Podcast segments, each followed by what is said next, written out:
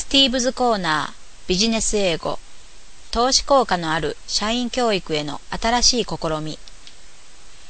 英語はビジネスにおける共通語です。英語は国ごとの境界を越えたビジネスを可能にしています。異なった言語環境を持つ人々が同じオフィスで一緒に働き共通のコミュニケーション手段として英語を使用しています。何百万人もの人々がビジネスコミュニケーションのために英語を学ぶ必要を感じているのは当然の現象でしょう。世界中の企業や組織が膨大な費用と時間をかけ、従業員のビジネス英語の習得に躍起になっています。しかし、その英語研修は企業や組織にとって満足のいく ROI、投資回収率をもたらしているでしょうか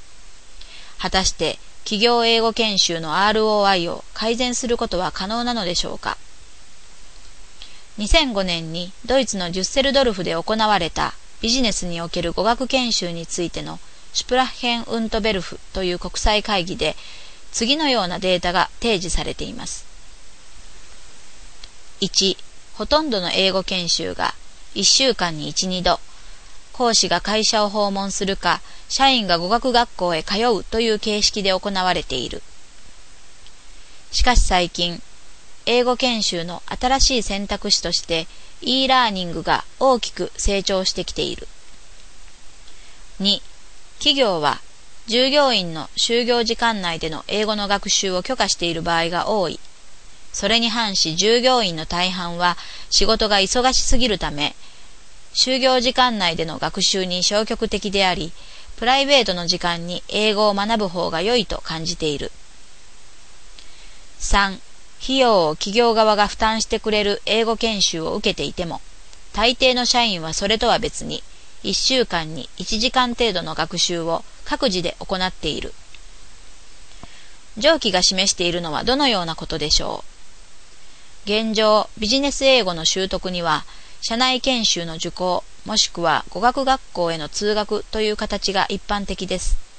しかし、これらのやり方は、多くの社員にとって仕事の効率を下げるものとして認識されています。さらに、雇用主にとっても仕事の生産性が損なわれるため、研修にかかるコストが増加するという意味合いを持っています。このような投資の方法で良い ROI が得られるでしょうか？大抵の場合、社員は英語の上達の必要性を認識しています。しかしながら、1週間に1、2時間のグループレッスンと1時間程度の自己学習を行ったぐらいでは、ビジネスで通用する英語力の習得にはつながらないのです。スプラッヘンウントベルフ会議で示されたケースでは、ビジネス英語の習得として目に見える結果が出るまでに最短で18ヶ月かかったと報告されています。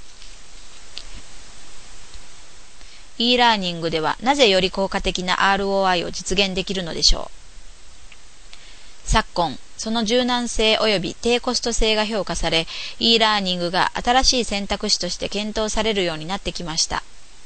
しかし、既存の e ラーニングモデルでは、学習者が早い段階で飽きてしまうことが示されています。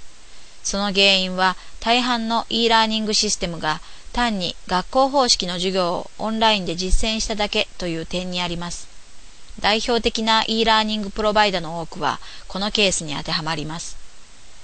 ビジネス英語学習における ROI を改善するためには、学習者が持つ2つの本質的な特徴を踏まえた新しいアプローチを採用する必要があります。